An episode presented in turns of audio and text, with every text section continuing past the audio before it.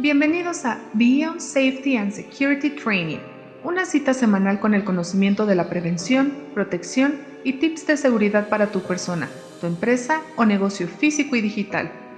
Con ustedes, José Luis Sánchez. Muy buenas noches. ¿Te gustaría conocer por qué en varias ocasiones se dice en alguna empresa grande o chica que el enemigo está adentro? Entonces escucha completamente este episodio que será muy interesante. Los saluda José Luis Sánchez, autor del ebook Tu seguridad es primero y también presentador de este programa. Bienvenido al podcast donde podrás aprender más allá del safety and security convencional. Comenzamos. Los robos. Los robos pequeños o llamados normalmente robos hormiga los actos delincuenciales o ilícitos que más frecuentemente se cometen dentro de distintas empresas o industrias, de acuerdo a la parte de la experiencia personal, son los siguientes. Son los robos, los asaltos, los secuestros o intentos de secuestro y el sabotaje. Ahorita vamos a detallar cada uno de ellos. La segunda segmentación son los asaltos, que estos se dan básicamente a instalaciones con la finalidad de sustraer dinero de cajas de seguridad para pago de planillas y otros compromisos, asaltos callejeros, a transportes de valores o a camiones de reparto. La tercera segmentación son los secuestros o intentos de secuestro a directivos, accionistas, banqueros o familias adineradas con la finalidad de obtener grandes cantidades de dinero a cambio de las víctimas privadas de su libertad. También se incluyen los secuestros políticos para otro tipo de negociaciones planificados para extraer cantidades considerables de mercancía, ya sean electrodomésticos, materias primas, muebles, accesorios y partes para vehículos, medicamentos, etc. También robo de información en bases de datos, carteras de clientes, listas de precios, técnicas de manufactura y otros datos útiles a competidores y piratas comerciales.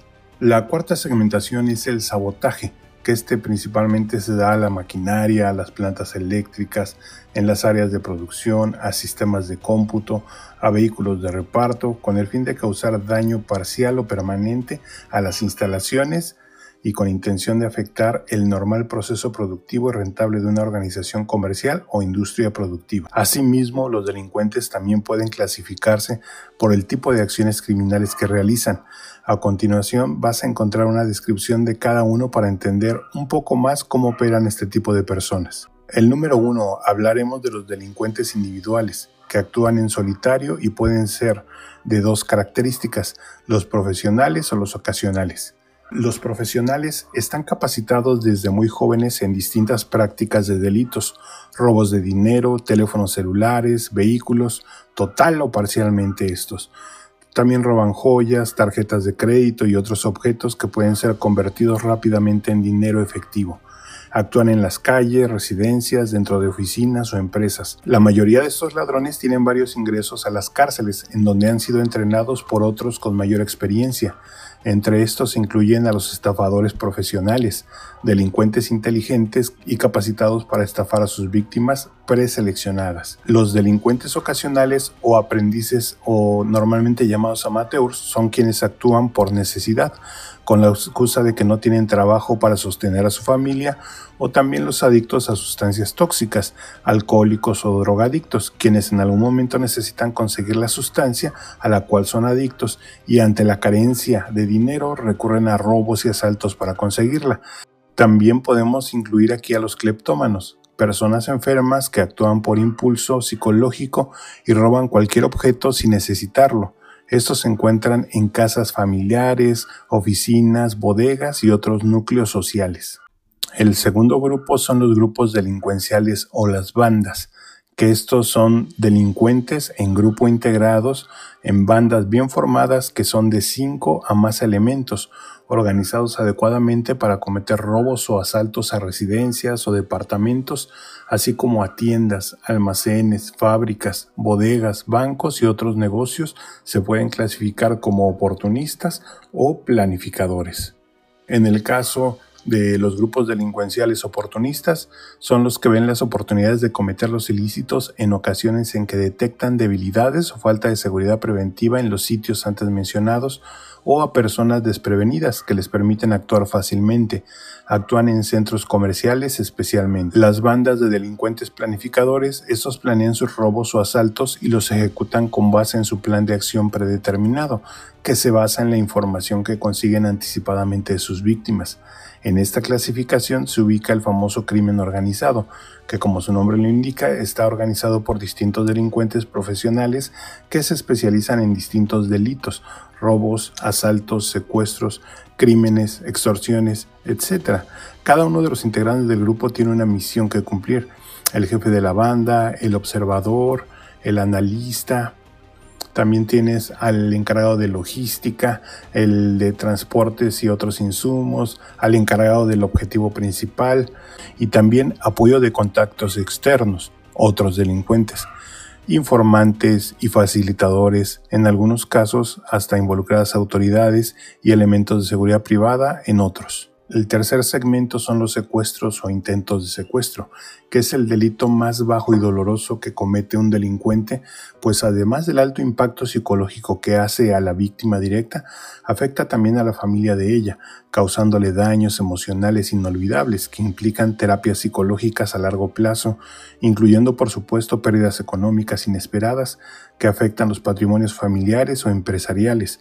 Los secuestros pueden ser de dos tipos los que son con fines económicos y los que son con fines políticos. El secuestrador planifica minuciosamente y en anticipado la selección de la víctima por el poder económico, financiero, personal o familiar que representa, el lugar de la residencia y trabajo, las rutinas frecuentes, los lugares que visita, amigos personales, familiares cercanos, bancos y las financieras que usa y un largo etcétera que sirva al secuestrador para diseñar la estrategia a seguir con la víctima preseleccionada. Normalmente en un secuestro casi siempre está involucrado un familiar cercano o lejano o un empleado de confianza que conocen el estatus personal y económico de la persona a secuestrar Últimamente en algunos países latinos se están dando los llamados secuestros express, los cuales mediante el pago de pequeñas sumas de dinero liberan a las víctimas rápidamente el mismo día o después de retenerlas en pocas horas. Los que son con fines políticos, los movimientos revolucionarios de América Latina usaron los secuestros como medidas de coacción para la liberación o el intercambio de prisioneros detenidos por funcionarios de gobiernos, militares o civiles privados de su libertad en cárceles del pueblo y así continuar con sus luchas políticas.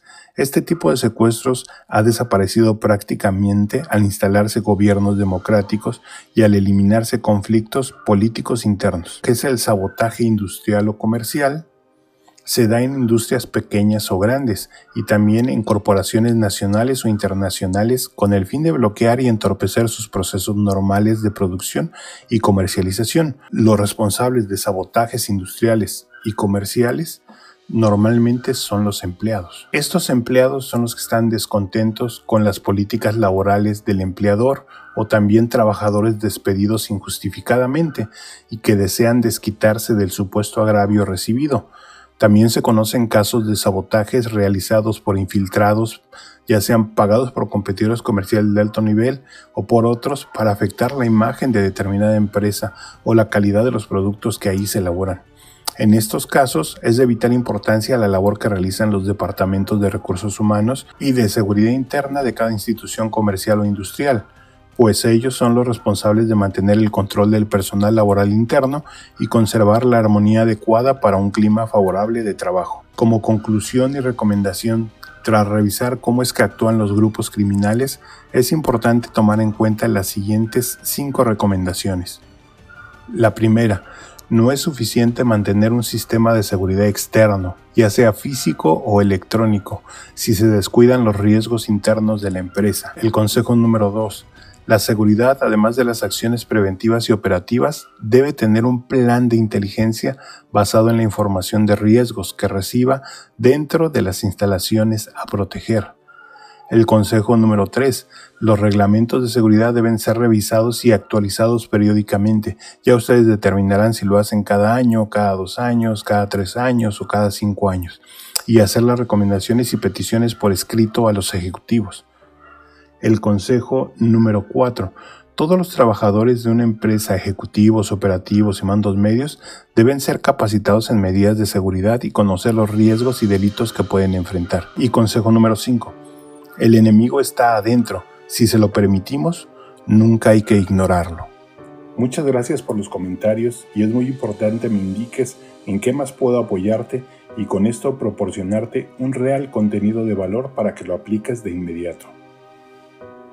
Hasta aquí lo que teníamos preparado para este episodio. Espero que haya cubierto tus expectativas, que implementes todo lo que has aprendido. Gracias por acompañarnos. Si te ha gustado el capítulo de hoy, dale a me gusta, comparte y comenta. Suscríbete. Te esperamos en el próximo episodio. Y hasta entonces, nos vemos en las redes.